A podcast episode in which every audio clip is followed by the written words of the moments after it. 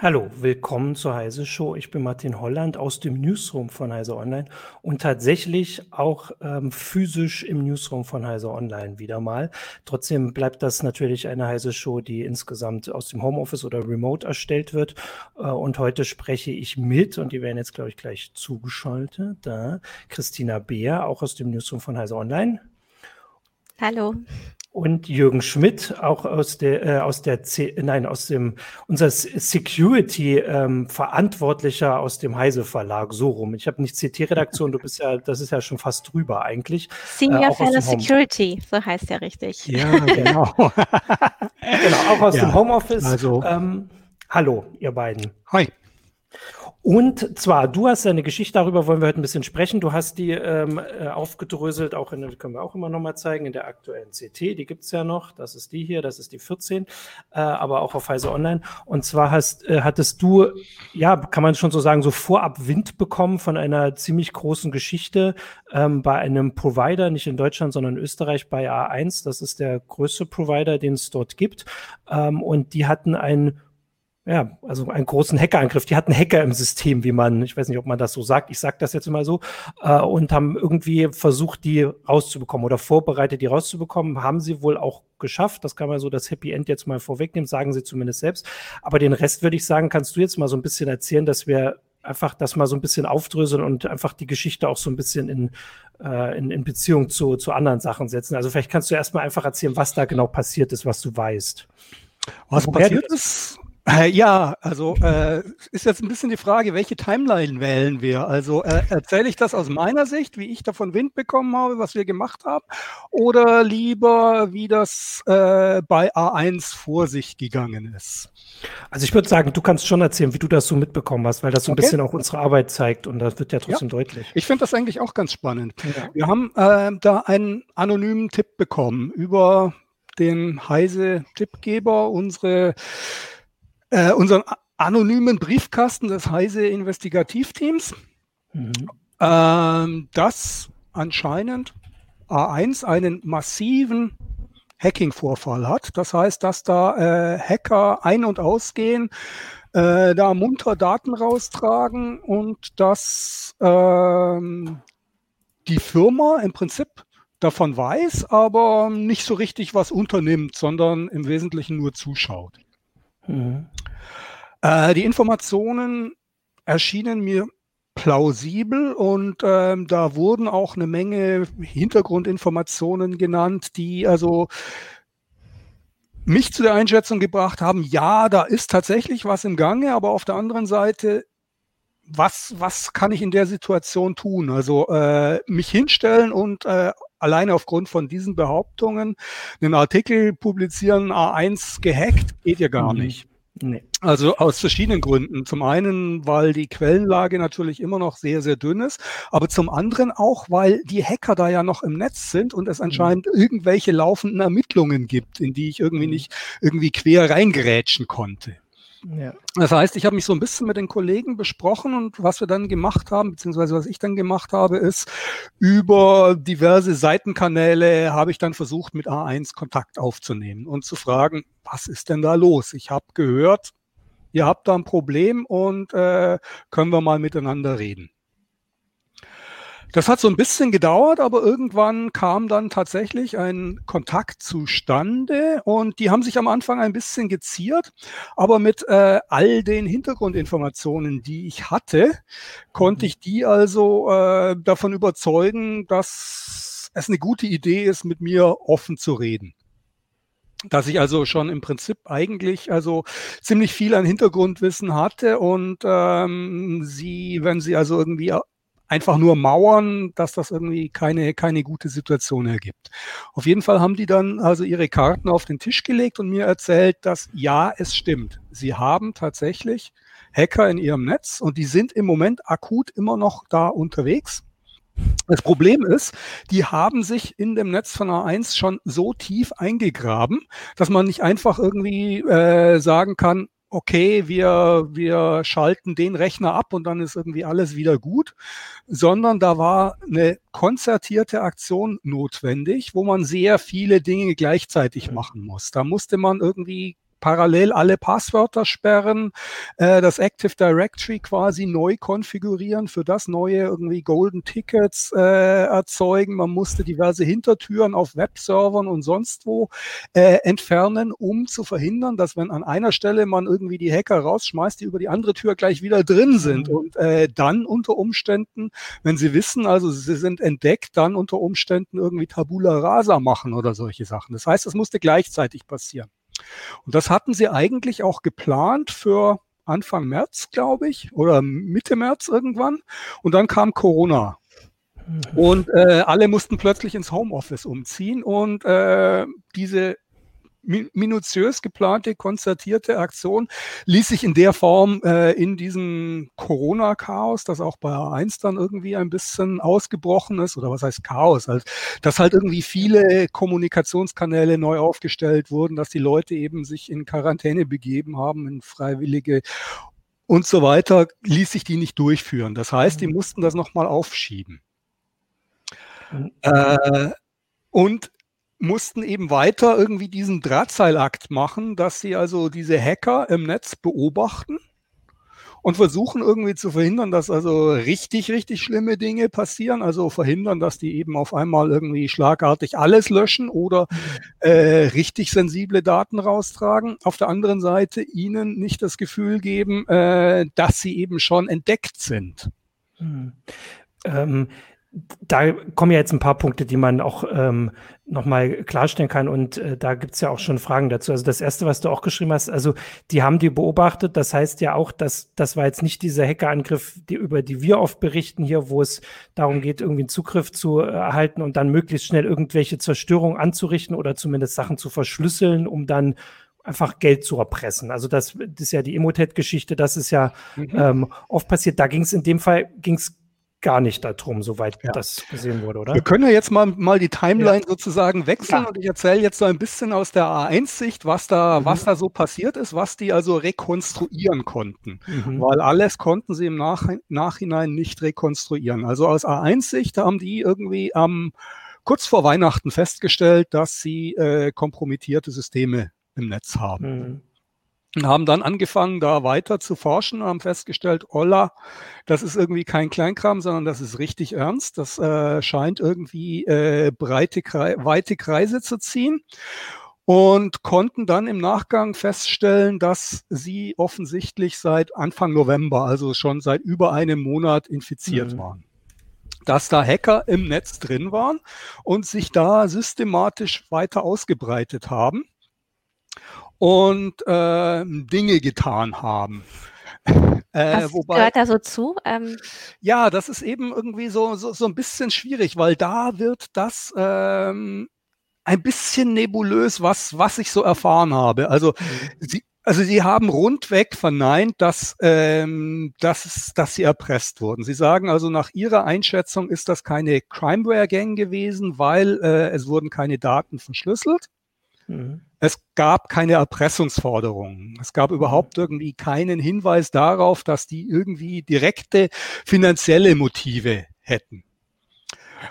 Äh, was die da so richtig gemacht haben, die haben anscheinend äh, versucht, sich systematisch immer weiter im Netz auszubreiten, haben unter anderem es geschafft, äh, sich erweiterte Rechte auf einzelnen Systemen zu äh, verschaffen, also Administratorrechte. Mit diesen Administratorrechten haben sie dann irgendwann auf einem System Domain Admin Credentials äh, sich greifen können, haben dann quasi äh, das komplette Active Directory gekapert, haben es also geschafft, den Domain Controller zu übernehmen, haben dann irgendwie sich weitergehangelt, aber was die eigentlich vorhatten, ist irgendwie im Nachhinein immer noch nicht klar. Also äh, hat mir A1 zumindest gesagt, dass sie das angeblich immer noch nicht wissen und parallel dazu besteht A1 darauf, dass keine Kundendaten kompromittiert wurden. Und an der Stelle muss ich sagen, bin ich nicht mehr so hundertprozentig überzeugt von mhm. der Offenheit, mit der Sie da gespielt haben. Ich weiß nicht, aus welchen Gründen Sie das gesagt haben. Ich kann Ihnen da in keiner Weise das Gegenteil beweisen, weil so tief drin bin ich da nicht. Das geben auch meine Hintergrundinformationen, die ich bekommen habe, nicht her. Aber, also A1 behauptet, es wurden, sie haben es geschafft, durch Monitoring festzustellen, äh, dass keine Kundendaten abgeflossen sind. Ja, es wurde jetzt gerade noch gefragt, wie Sie denn überhaupt reingekommen sind. Also wie war so der erste Zugang? Auch das lässt sich, ließ sich nicht äh, genau rekonstruieren. Die Vermutung ist kompromittierte Zugangsdaten. Also man kann sich da eventuell sowas vorstellen wie Credential Stuffing. Das heißt, dass eben äh, zum Beispiel äh, Passwort-E-Mail-Kombinationen, die irgendwo geklaut wurden, auf irgendeinem Server, mhm. die in irgendwelchen öffentlichen Leaks kursieren, systematisch durchprobiert wurden und dann zum Beispiel bei einem VPN-Zugang auch zu A1 oder bei einem RDP-Server, der vielleicht irgendwie offen erreichbar war, auch äh, gepasst haben und die darüber reingekommen sind. Aber es kann auch sein, dass es vielleicht doch irgendeine Form von äh, Spare-Phishing, Dynamit-Phishing, wie es Emotet macht oder irgendwas Ähnliches gewesen ist. Letztlich, äh, es ließ sich äh, mit diesem Vorlauf den oder nach der Zeit, die verstrichen war, bis zur eigentlichen Entdeckung, also zwischen November und Weihnachten, ließ sich nicht zurückverfolgen und genau rekonstruieren, wie die ursprünglich ins Netz gekommen sind. Ja. Ich äh, kann da gleich mal einen Hinweis geben, haben wir auch gesehen, dass hier bei uns auf Twitch, also wir streamen ja auf Twitch, YouTube, mhm. Facebook, ähm, und noch irgendwas. Ähm, ich glaube, das, das war's. Äh, hat sich jemand angemeldet, der sich als ähm, IT-Partner von A1 bezeichnet. Der schreibt hier, oder die äh, schreibt hier so ein paar Sachen. Natürlich können wir das jetzt in der Live-Sendung hier nicht überprüfen, aber vielleicht kann Michael ja nochmal den, äh, den Link für die Kontaktaufnahme einblenden, weil, also so wie Jürgen das gerade sagt, also ähm, das ist, das ist unser, unser Stand des Wissens, den wir haben und den, den wir von A1 ähm, gesagt bekommen haben. Wenn da hier jetzt es natürlich noch mehr Informationen gibt, finden wir das natürlich interessant, aber wir werden jetzt hier bestimmt nicht im äh, Live äh, in der Sendung Kommentare von äh, auf Twitch vorlesen, äh, in der, äh, ohne zu wissen, was dann dahinter steckt. Aber wir wären natürlich daran interessiert, da äh, weitere Sachen zu geben. Also Michael kann das ja vielleicht nochmal eingeben, äh, einblenden. Ja, vielleicht können wir auf eine Sache eingehen, die da auch geschrieben wurde, nämlich ja. ähm, man konnte ja manchmal, wenn es ähm, Hacker aus dem Ausland waren, äh, feststellen, dass sie sich zu bestimmten Uhrzeiten eingeloggt mhm. haben, also schon bei anderen Angriffen und man dadurch Rückschlüsse darauf ziehen konnte, woher die vielleicht kommen. Ja. Und ähm, jetzt wurde hier auch gerade gesagt, die haben sich zu den Arbeitszeiten eingeloggt, die in Österreich normal waren, offenbar. Ähm, genau. Konnte man denn noch andere Hinweise finden, woher diese Angreifer kommen oder die Hacker? Das ist eine Sache, die ich die da natürlich auch nachgefragt habe und äh, die haben auch versucht, irgendwie das irgendeinem bekannten Schema äh, zuzuordnen, sagen aber selbst, dass also aus ihrer Sicht sie keine Aussage treffen können, weder woher die Einbrecher gekommen sind, noch äh, zu welcher Gruppe die gehören. Weil die, also zum einen haben die ihre Aktivitätszeiten offensichtlich relativ äh, gut an die typischen Arbeitszeiten bei A1 angepasst, irgendwie, um da eben so ein bisschen äh, unter dem Radar zu bleiben, wahrscheinlich. Das heißt, die haben tatsächlich irgendwie während, ich weiß nicht, zwischen 10 und 5 oder sowas, äh, da waren die da aktiv. Außerdem haben die offensichtlich keine speziellen irgendwelchen maßgeschneiderten Tools eingesetzt, sondern im Wesentlichen ähm, Dinge benutzt, die im Großen und Ganzen in der Form öffentlich verfügbar sind. Das heißt, Tools, also die Credentials zum Beispiel, die sie abgegriffen haben, diese Zugangsdaten, mit denen sie den Domain Controller kompromittieren konnten, das haben sie mit äh, einem Ableger von Mimikatz gemacht. Das ist ein mhm. Open Source Tool, das also genau diese Angriffstechnik umsetzt und die das eben mittlerweile auch sehr gern von Kriminellen eingesetzt wird, äh, weil es eben keine Rückschlüsse darauf zulässt, äh, von wem das stammt. Also es war, war eine Zeit lang so, dass äh, die ganzen Hackergruppen, jedenfalls die spezialisierten, die, die also so richtig in der obersten Liga gespielt haben, dass die von ihre eigenen Tools eingesetzt haben. Die hatten ihren eigenen Werkzeugkasten mit Tools, die natürlich immer ein bisschen besser und weiterentwickelt und spezieller auf diesen Einsatzzweck äh, ausgerichtet sind als die öffentlich verfügbaren. Aber äh, mit Hilfe dieser Tools, wenn die dann eben entdeckt wurden, konnte man relativ schnell eben das einer bestimmten Gruppe zuordnen, weil diese Tools typischerweise dann eben nicht, auch nicht geteilt wurden.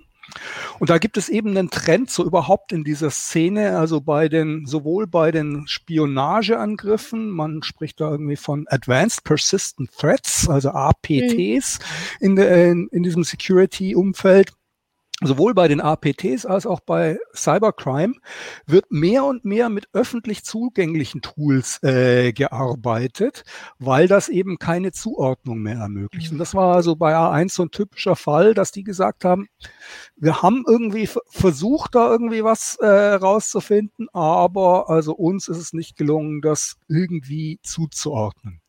Auch da sind wir natürlich wieder äh, darauf angewiesen, dass A1 uns die Wahrheit sagt. Und äh, ich meine, ich mag nicht ausschließen, dass die da unter Umständen vielleicht noch irgendwas in der Hinterhand haben, was sie aber äh, der Presse nicht preisgeben wollten, um eben eventuell auch noch laufende Ermittlungen nicht mhm. zu gefährden. Man muss ja berücksichtigen, vielleicht erzähle ich danach auch mal den das hinter das Ende der Geschichte, ja. ähm, dass äh, die Geschichte insgesamt noch längst nicht abgeschlossen ist.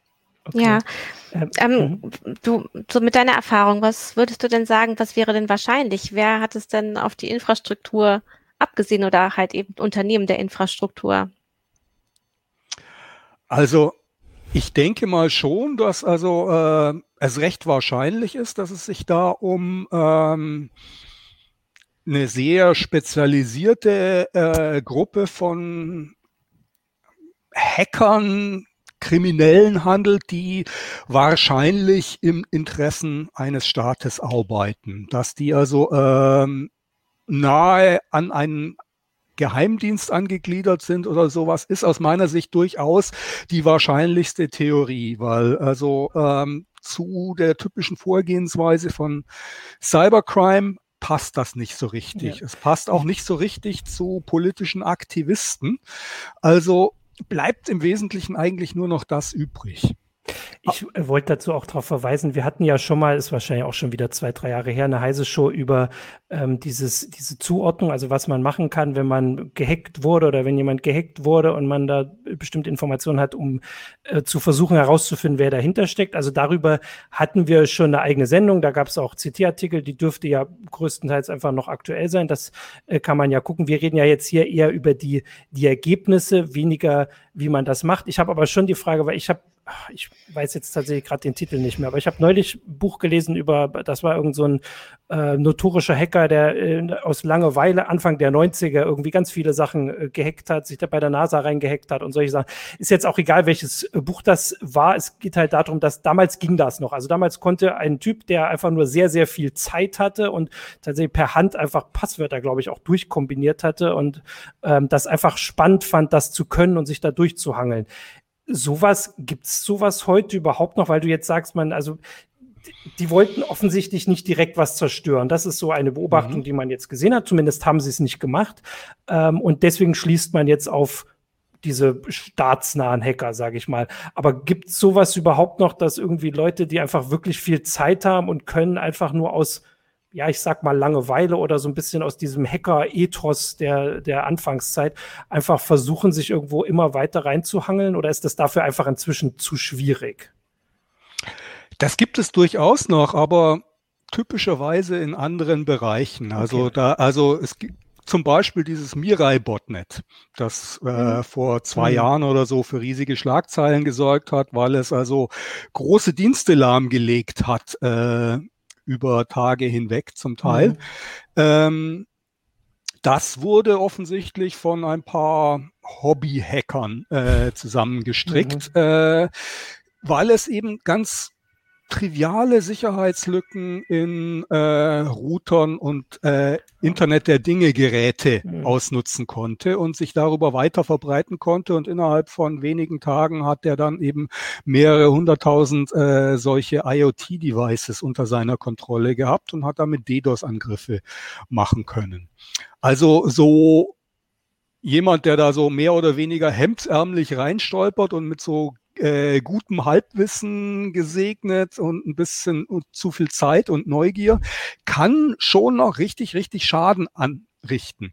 Aber das äußert sich dann typischerweise anders. Das sieht dann anders aus. Also okay. das, was da irgendwie passiert ist, dass sich jemand in so ein in so einem Firmennetz drin ist und sich da irgendwie systematisch ausbreitet, von einem Rechner zum nächsten hangelt und auch sehr zielgerichtet versucht, dann Administrator zu werden, den Domain Controller zu kapern und so weiter.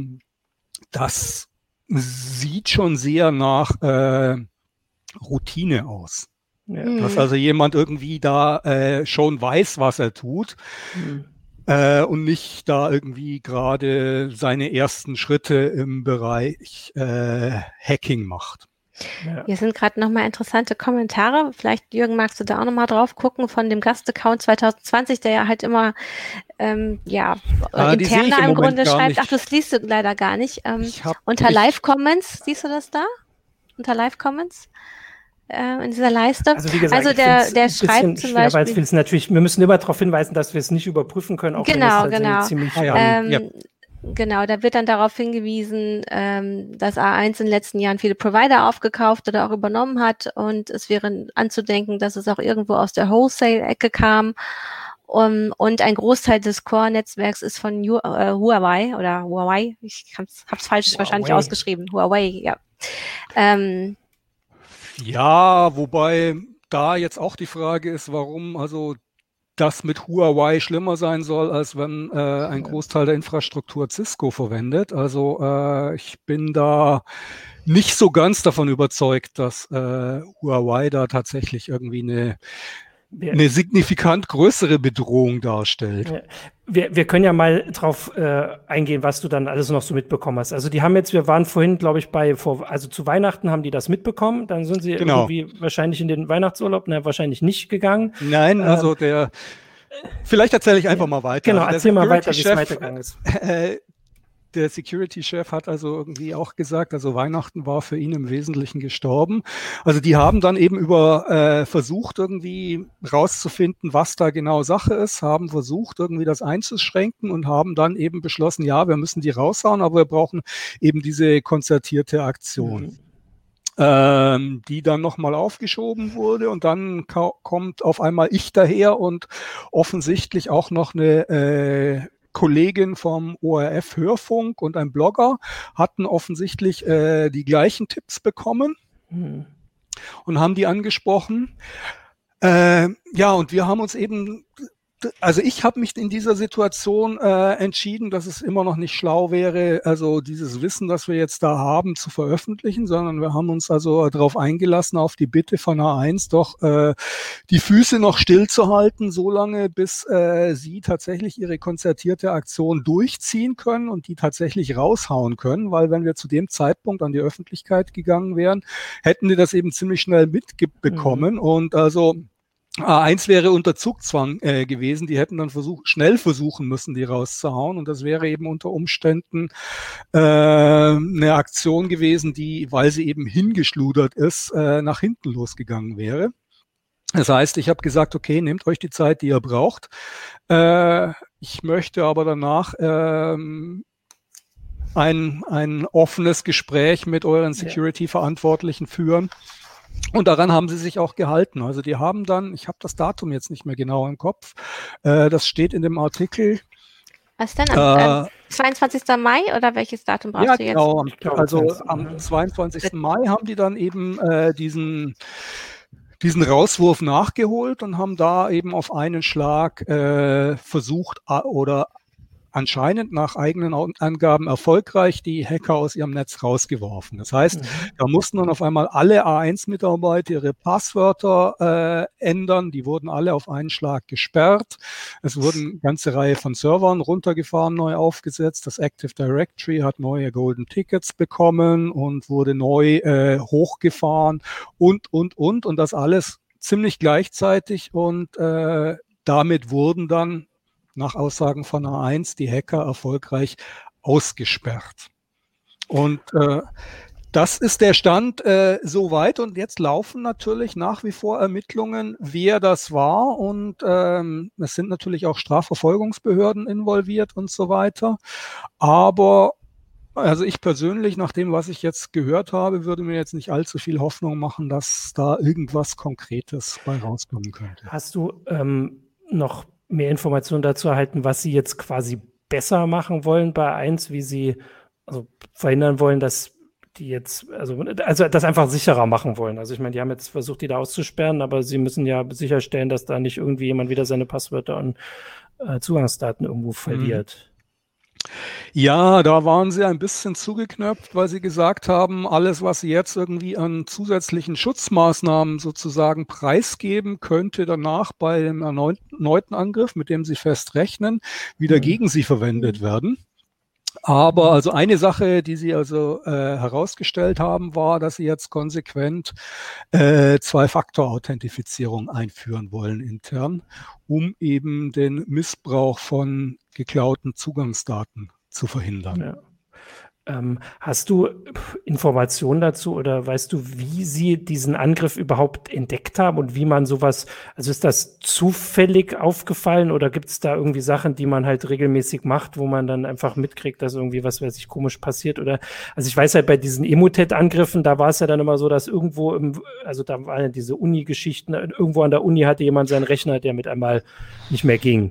Wir brauchen, wir brauchen da nicht so weit schweifen. Also wir hatten ja, ja selber Emotet im Netz mhm. und also bei uns zum Beispiel war es so, dass äh, auf einmal die Firewall gemeldet hat, dass ein Arbeitsplatzrechner eine Verbindung zu einem Server aufgebaut hat, von dem bekannt war, dass er als Emotet Kontrollserver mhm. arbeitet. Ja. Ähm, da gab es irgendwie einen Alarm.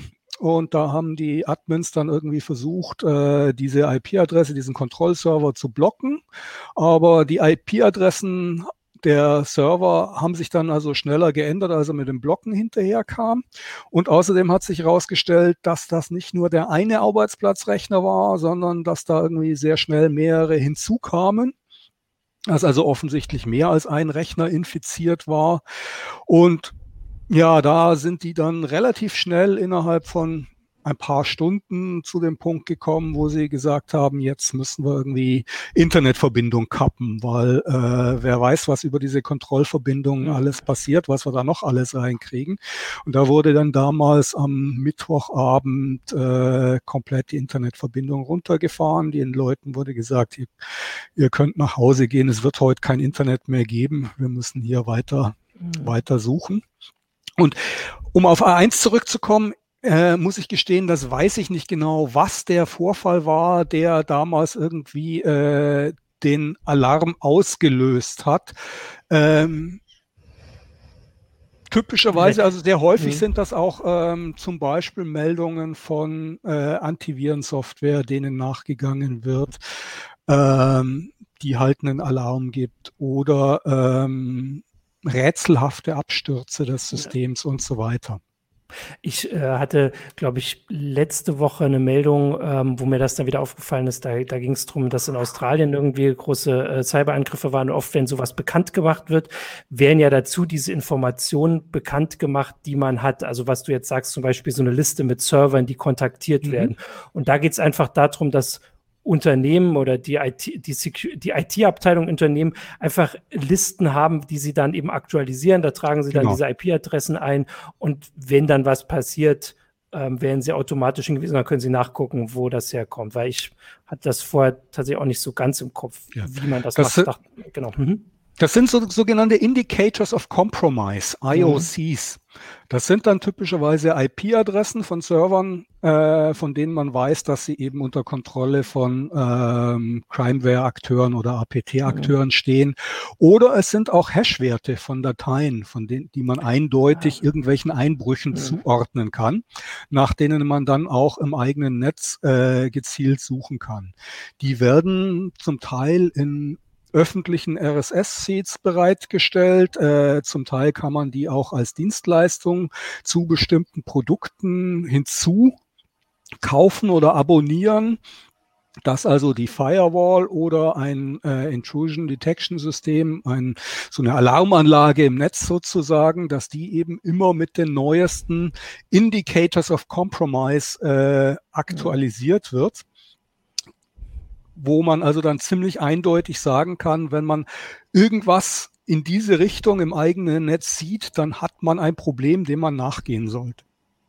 Also da gilt dann auch wieder, weil wir auch gesagt haben, wir wollen so ein bisschen äh, auch äh, raus ähm, ähm, streichen, was man machen kann, um sich sowas ähm, in solchen Fällen zu erwehren. Also da ist auch wieder dieser alte Tipp, den wir sowieso mal sagen, immer alles aktuell halten. Also nicht nur die Software, sondern in dem Fall eben auch ähm, die Listen ähm, mit, mit diesen Hinweisen, aber die Software sowieso. Also da geht's einfach, ähm, das ist der, der, der gleiche Tipp. Da kommt jetzt äh.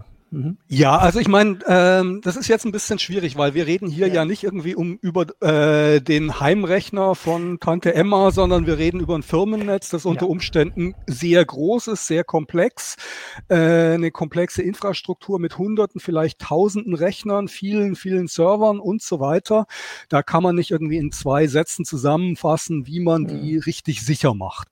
Aber also Monitoring ist definitiv ein ganz, ganz wichtiger Punkt, dass man eben, äh, man sollte davon ausgehen, es wird IT-Sicherheitsvorfälle in solchen Netzen geben. Früher oder später fängt sich irgendein Mitarbeiter einen Schädling ein, wird auf einen falschen Link klicken oder wird durch eine gezielte Attacke ähm, tatsächlich erfolgreich gehackt. Gerade habe ich äh, einen interessanten Fall reinbekommen. Vielleicht, hat nichts mit A1 zu tun, aber vielleicht erzähle ich den trotzdem. Da hat einer ein Angebot bekommen. Also ähm, in, in der Firma, ich weiß gar nicht genau, welche Firma das war, aber der, es war ein Geschäftsangebot, das mhm. tatsächlich irgendwie äh, plausibel aussah. Der hat also beziehungsweise erstmal eine Mail bekommen, wären Sie interessiert an der Kooperation und so weiter oder mhm. äh, und im Nachgang hat er dann irgendwie ein PDF bekommen, äh, beziehungsweise in, in dem war ein Link drin und also letztlich führte das dann irgendwann zu einer offensichtlich sehr gezielten Attacke, die auf diese Firma ausgerichtet war. Mhm. Wo also jemand sich viel Arbeit gemacht hat vorher, also diese Firma auszuforschen, zu gucken, wer ist der richtige Ansprechpartner, wie kann ich den in ein Gespräch verwickeln, wie kann ich dem ähm, irgendwas unterjubeln. Im Nachhinein, als er dann nachgeguckt hat, hat er festgestellt, die äh, E-Mail-Adresse war anscheinend irgendwie gefälscht. Das war irgendwie nicht äh, das, was er ursprünglich dachte. Mhm. Und äh, das war offensichtlich ein gezielter Angriff auf äh, diese Firma, der versucht wurde, irgendwie was unterzujubeln. Was dann letztlich auf seinem Rechner gelandet wäre, weiß ich noch nicht. Also ich kriege die Informationen gerade zugeschickt. Ich werde das mal noch ein bisschen weiter untersuchen. Aber man muss mit Firmen davon ausgehen, irgendwann wird es solche Vorfälle geben. Und dann ähm, sind zwei Dinge wichtig. Das erste ist, man möchte möglichst frühzeitig irgendwie mhm. erfahren, dass man ein Problem hat, dass, dass man reagieren kann. Und die zweite Sache ist, man möchte sein Netz und seine Infrastruktur so organisiert haben, dass ein einzelner Vorfall nicht gleich bedeutet, dass das gesamte Netz kompromittiert ist. Das heißt also nicht also all seine Aktien darauf setzen, dass man es irgendwie schafft, die Bösen draußen zu halten. Das ist ein veraltetes Sicherheitskonzept, das nicht mehr funktioniert heutzutage, dass man sagt, also ich baue mir eine Firewall und ich habe Antivirensoftware und damit bin ich auf der sicheren Seite, sondern man muss irgendwie dafür sorgen, dass äh, wenn was passiert, dass es gestaffelten, in einer gestaffelten Verteidigung mhm. weitere Verteidigungslinien gibt, die der Angreifer nicht so ohne weiteres nehmen kann ich habe da so ein Webinar gemacht, auch im Zuge von äh, Emotet bei Heise, Lernen aus unseren Fehlern, mhm. indem ich das eben äh, auch mit den Leuten, die damals unser Netz analysiert haben, die uns beim Wiederaufbau des Netzes geholfen hat,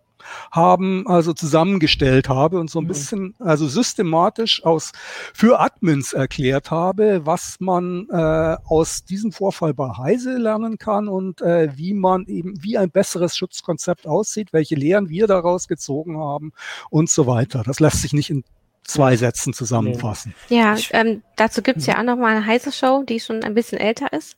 Ähm, Jürgen, hast du noch mal mit ähm, anderen größeren Telekommunikationsunternehmen ähm, Kontakt gehabt, um ähm, einmal auf den Fall hinzuweisen oder auch zu fragen, ob die jetzt nach ähnlichen Sachen bei sich im System gucken?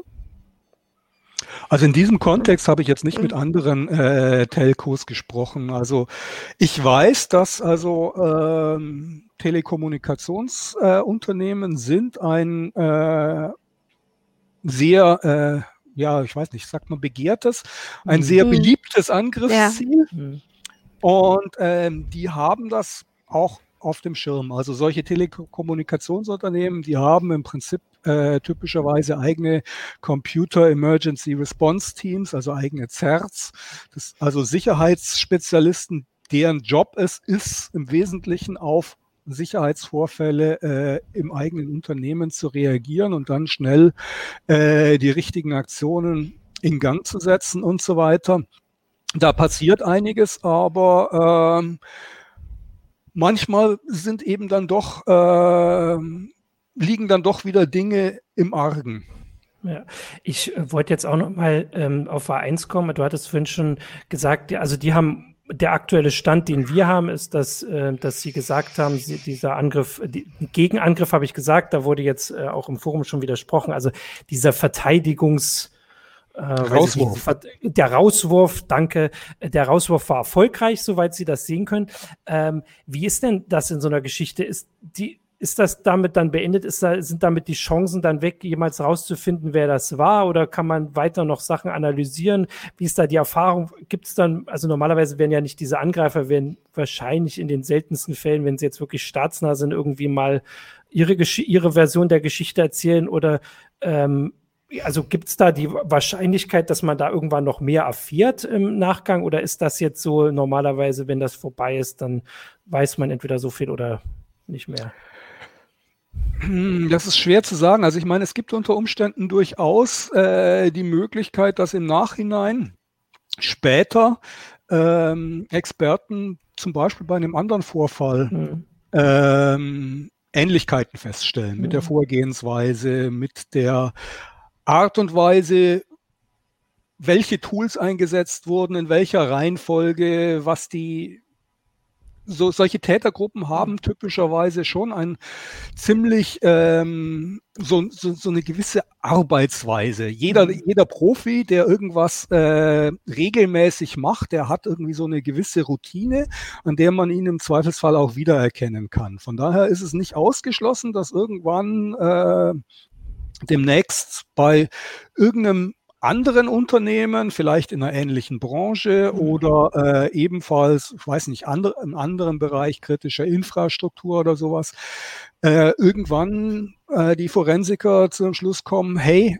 das, das sieht so aus, als könnte das irgendwie eine ähnliche Gruppe sein und dass man irgendwann eben dann doch das näher eingrenzen kann. Oder dass A1 eben doch nicht ganz mit offenen Karten gespielt hat. Das heißt, dass die im mhm. Hintergrund noch äh, einiges mehr an Informationen haben, die im Moment irgendwie äh, verarbeitet werden, um zu gucken, ob man denen nicht noch weiter auf die Spur kommt, beziehungsweise äh, nicht A1 selber, sondern zum Beispiel die Strafverfolgungsbehörden äh, in Österreich die da natürlich dahinterher sind, dass da nochmal irgendwer äh, irgendwann im halben Jahr oder einem Jahr äh, dann auf einmal seine, die, die Details äh, offenlegt, die bis jetzt noch unter der Decke gehalten wurden. Okay, also das heißt, es, äh, es kann durchaus sein, dass, dass wir irgendwann da noch mal mehr drüber erfahren. Aber im Moment ist, äh, ist das so der, äh, der Stand der Dinge. Aber, und das haben wir ja auch jetzt hier, ich habe das ja schon mehrfach gesagt, der, äh, der Gastaccount hier auf Twitch ist weiterhin aktiv. Das, wir müssen da nicht mhm. auf äh, A1 warten. Wenn da jemand Informationen hat, dann hier heise.de slash Tippgeber. Wir, wir sind mhm. neugierig, wir wollen das wissen ähm, und würden uns das angucken. Also da kann man ruhig auch noch Informationen geben. Es wurde jetzt klar, was wir so, ja. ähm, wo wir einen relativ guten Überblick haben und wo dann eher so nicht, dann, dann kann man das auch überprüfen. Ähm, also der mhm. Gastaccount hier hat irgendwie meint, alle Partner und Mitarbeiter wurden neu im System angelegt. Mhm. Das war eben unter anderem eine Folge dessen, dass eben das Netzwerk so tiefgreifend kompromittiert war, dass eben äh, das Active Directory im Zweifelsfall also unter Kontrolle der Angreifer war. Das heißt, äh, da musste tatsächlich sehr viel äh, neu angelegt werden, neu hochgezogen werden. Ähm, anscheinend es sieht so aus, nach dem, was ich äh, mitbekommen habe, ich bin mir nicht hundertprozentig sicher, aber es sieht so aus, als hätten die keinen kompletten Reset ihres Active Directories gemacht, wie es bei Heise zum Beispiel passiert ist. Da wurde ja die kompromittierte Infrastruktur komplett runtergefahren. Und in der Form nie wieder in Betrieb genommen, sondern äh, so ein neues Netz quasi von Scratch hochgezogen. Äh, das hat äh, A1 anscheinend nicht gemacht, sondern die haben mehr versucht, so, so ein Live-Patching-Ansatz zu machen. Das heißt, äh, so viel wie möglich äh, in Betrieb zu halten, beziehungsweise aktiv zu behalten und äh, die bösen Sachen da alle, alle rauszuoperieren. Ja. Ich hatte, äh, eine Sache hatte ich noch, wir haben jetzt nicht mehr so viel Zeit. Ähm, du hattest geschrieben, dass ähm, die, also als sie das entdeckt haben, wir haben ja die Zeitleiste im Kopf, also sie haben das so zu Weihnachten mitgekriegt. Sie wollten, glaube ich, bis Ende März, hast du gesagt, also Ende März wollten sie rauswerfen, das hat nicht geklappt, Ende Mai. Das heißt, die haben den ein halbes Jahr lang über die Schulter geschaut. Äh, aber genau. du hast doch geschrieben, die haben nicht nur über die Schulter geschaut, sondern die haben schon versucht auch zu verhindern, dass die an irgendwas rankommen ohne Verdacht zu schöpfen. Mhm. Äh, wie kann man sich das vorstellen? Kann man da noch mehr zu sagen? Oder weil das klingt für mich ganz schön, also das klingt schon spannend, auch wenn diese IT-Sachen sind mal so schwer zu bebildern, aber das klingt eigentlich nach so schönem Filmmaterial, nur dass man das halt, das ist ja oft einfach vor der Tastatur sitzen, das sieht nicht so schön aus im Kino. Ja, also ich meine, im Zweifelsfall äh,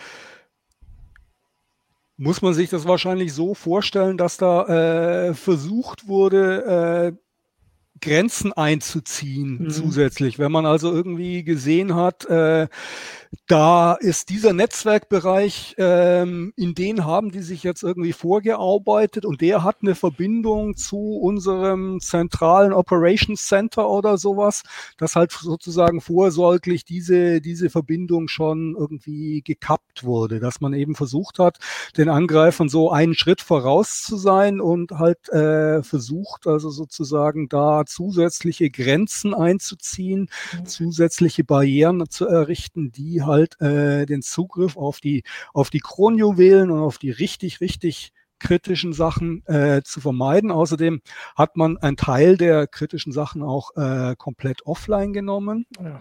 Mhm. Äh, hat irgendwie dafür gesorgt, dass zu jedem Zeitpunkt äh, Offline-Backups äh, zur Verfügung stehen, möglichst zeitnahe und so weiter. Ja, also wie gesagt, wie du das alles beschreibst, das klingt eigentlich alles total spannend. Es ist irgendwie nur schade, dass, also noch ist keinem eingefallen, das irgendwie so zu bebildern wie so ein, weiß ich nicht, James Bond-Film oder sowas, nur dass es halt hier um Verteidigung geht, weil eigentlich passiert da schon eine ganze Menge, was äh, spannend ist und ähm, für den ähm, jetzt eher so etwas unbedarften Nutzer ja durchaus von Interesse ist. Ich würde jetzt, ich überlege, ob es hier noch, also es gibt jetzt nicht mehr wirklich Fragen, glaube ich. Es gibt so ein paar Hinweise, was, also natürlich ist äh, vieles von dem, was wir, was du gesagt hast, auch abhängig davon, was ein Unternehmen macht. Also wenn, ähm, ähm, wenn man halt nur mit, also hier geht es zum Beispiel um digitale Bilder, es ist ein Nutzer hier drin, die, also eine Firma, die mit digitalen Bildern arbeitet, das ist halt quasi ihre Geschäftsgrundlage, also die muss man halt, äh, also die sind digital, die, die muss man auch irgendwie zur Verfügung haben. Da muss man natürlich das anders sichern als jemand, der, weiß ich nicht, vielleicht nur Maschinen halt dann vielleicht doch nicht ans Internet anschließen muss, zum Beispiel. So, das war, haben wir auch immer diese Geschichten, sowas. Ähm, da geht's dann schon anders. Ah, eine Frage hatte ich noch vorhin. Ähm, also diese Schwierigkeit, mit dem alle gehen ins Homeoffice, ist ja wahrscheinlich auch, dass man ja kommunizieren musste, ohne Kommunikationskanäle zu benutzen, die kompromittiert waren. Also das könnte ich mir jetzt auch vorstellen, dass das durchaus auch eine Herausforderung war, wenn die Leute nicht mehr im Büro sich einfach Sachen zurufen konnten, sondern mussten jetzt auf, weiß ich nicht, E-Mail oder was auch immer man dann benutzt, irgendwelche Chatprogramme mhm. und sicher gehen, dass da nicht die Hacker drin sind, wenn man quasi versucht, die rauszuschmeißen. Auf jeden Fall. Das ja. ist typischerweise bei solchen Einbrüchen immer eine Herausforderung, möglichst schnell wieder Kommunikationsfähigkeit herzustellen. Und zwar eine vertrauenswürdige Kommunikationsfähigkeit, wo man eben sicher sein kann, dass man sich äh, unterhalten kann, ohne dass die Einbrecher gleich mithören und äh, gleich wissen, was Sache ist. Das ist eine der, der zentralen Sachen, die man im Rahmen der Vorbereitung auf so einen IT-Security-Vorfall machen sollte. Ja. Christina, hast du noch ähm, Fragen? Ist dir noch was aufgefallen? Weil Jürgen hat also es, es, wurde hier auf jeden Fall nochmal darauf hingewiesen, dass, ähm, oder es wird der DSGVO gedankt eigentlich, ähm, von, von diesem, naja, quasi internen User hier, ähm, der auf jeden Fall vorgibt, äh, interner zu kennen, ähm, dass nämlich nur dadurch äh, nur anonymisierte Logs da waren von bestimmten Kunden Ähm, wenn ich das Hm, richtig ich glaube, gelesen habe, oder Kundenservern. Also ich, ich verstehe Hm. den äh, Kommentar ein bisschen zynisch. Also das klingt mir mehr nach jemandem, der äh, meint, dass dank DSGVO hatten wir nicht die, äh, die Informationen, die wir eigentlich gebraucht hätten, um den Vorfall richtig aufzuklären. So herum. Also die Hm. Logfiles äh, sind anonymisiert. Das heißt, wir konnten rückblickend nicht sehen, wer wann Mhm. auf welche Sachen zugegriffen hat. Ähm, obwohl wir jetzt wissen, dessen Account war zu diesem Zeitpunkt schon kompromittiert. Das ist Ja. tatsächlich ein Problem, also so die Vorhaltezeit von äh, Daten. Wenn du, wenn ein Netz über Wochen oder Monate hinweg kompromittiert ist, äh, tust du dich unter Umständen sehr schwer im Nachhinein noch rauszufinden, was ist da passiert, weil eben die entsprechenden Logdateien entweder gar nicht mehr existieren oder vielleicht irgendwie äh, zwangsweise anonymisiert, pseudonymisiert oder sonst was wurden. Da gibt es tatsächlich einen gewissen Widerspruch zwischen Security. Die Mhm. Security-Leute wollen gern immer alles wissen Hm. und Datenschutz und Privacy, äh, wo man immer zur Datensparsamkeit mahnt. Also, Ja, äh, Du hast es auch tatsächlich richtig rumgelesen. Ich, siehst, ich habe es genau falsch rum verstanden. Ähm, so meinte er das oder sie. Der Account auf jeden Fall. Ich äh, sage Ja. da nochmal den Hinweis, dass wir äh, da interessiert sind, aber äh, die Möglichkeit, dass wir das ein bisschen mehr überprüfen können. Also heise.de slash Tippgeber. Äh, ansonsten würde ich sagen, ähm, auch wenn es da immer noch Sachen zu besprechen gibt, Jürgen hat den nächsten Termin gleich, wie das so ist. Äh, deswegen danke dir für die vielen Informationen. Es steht auch in CT ähm, und auf Pfizer Online. Das hatten wir, glaube ich, auch schon mal hier verlinkt. Ähm, ansonsten Darf ich noch ganz kurz ein bisschen Werbung mach in eigener Sache machen? Nämlich, äh, da, ich möchte irgendwie so ein bisschen nochmal herausheben, dass, also wenn wir solche Informationen bekommen, dass wir natürlich mit denen verantwortungsbewusst umgehen. Das heißt also, wir hauen nicht einfach alles, was wir bekommen, ungeprüft oder überhaupt irgendwie raus und machen irgendwie eine Sensationsstory draus, sondern wir versuchen mit diesen Informationen genau abzuwägen, was ist tatsächlich jetzt im Interesse der Öffentlichkeit, was können wir tun, ohne eventuellen Schaden zu vergrößern. Und äh, daraus machen wir dann irgendwann die Geschichte, die uns als äh, richtig erscheint im Rahmen unserer Arbeitsauffassung, unseres Ethos, den wir da äh, für uns haben. Das heißt also, wer der Überzeugung ist, dass er also äh, Informationen hat, die also das Licht der Öffentlichkeit sehen sollten, kann ich nur bitten, füttert uns mit Informationen. Wir versuchen, spannende Geschichten draus zu machen. Genau, so wie die bin ich jetzt auch gleich nochmal zu sehen. Genau, damit danke ich euch beiden, dir Jürgen und dir Christina, äh, nach zu Hause aus dem ähm, Newsroom. Ihr könnt ja zumindest hier so ein bisschen ähm, euch das mal angucken, was ihr im Hintergrund seht. Dann habt ihr ein bisschen Heimat. Ich weiß gar nicht, ob man noch Heimatgefühl hat, wenn man so lange nicht mehr da war. Ähm, danke den ganzen Zuschauern ähm, und ähm, Kommentierern für die vielen Informationen ähm, und äh, die vielen Beiträge. Wir haben uns das alles durchgelesen, behalten das im Blick. Und ansonsten, wie gesagt, der Aufruf nochmal, wer solche Geschichten hat, äh, an uns. Die Adresse wurde oft genug eingeblendet. Äh, damit ähm, sage ich ähm, Tschüss für diese Woche. Nächste Woche gibt es dann die nächste heiße Show. Jetzt erstmal noch einen schönen Donnerstag. Ciao. Tschüss. Ciao.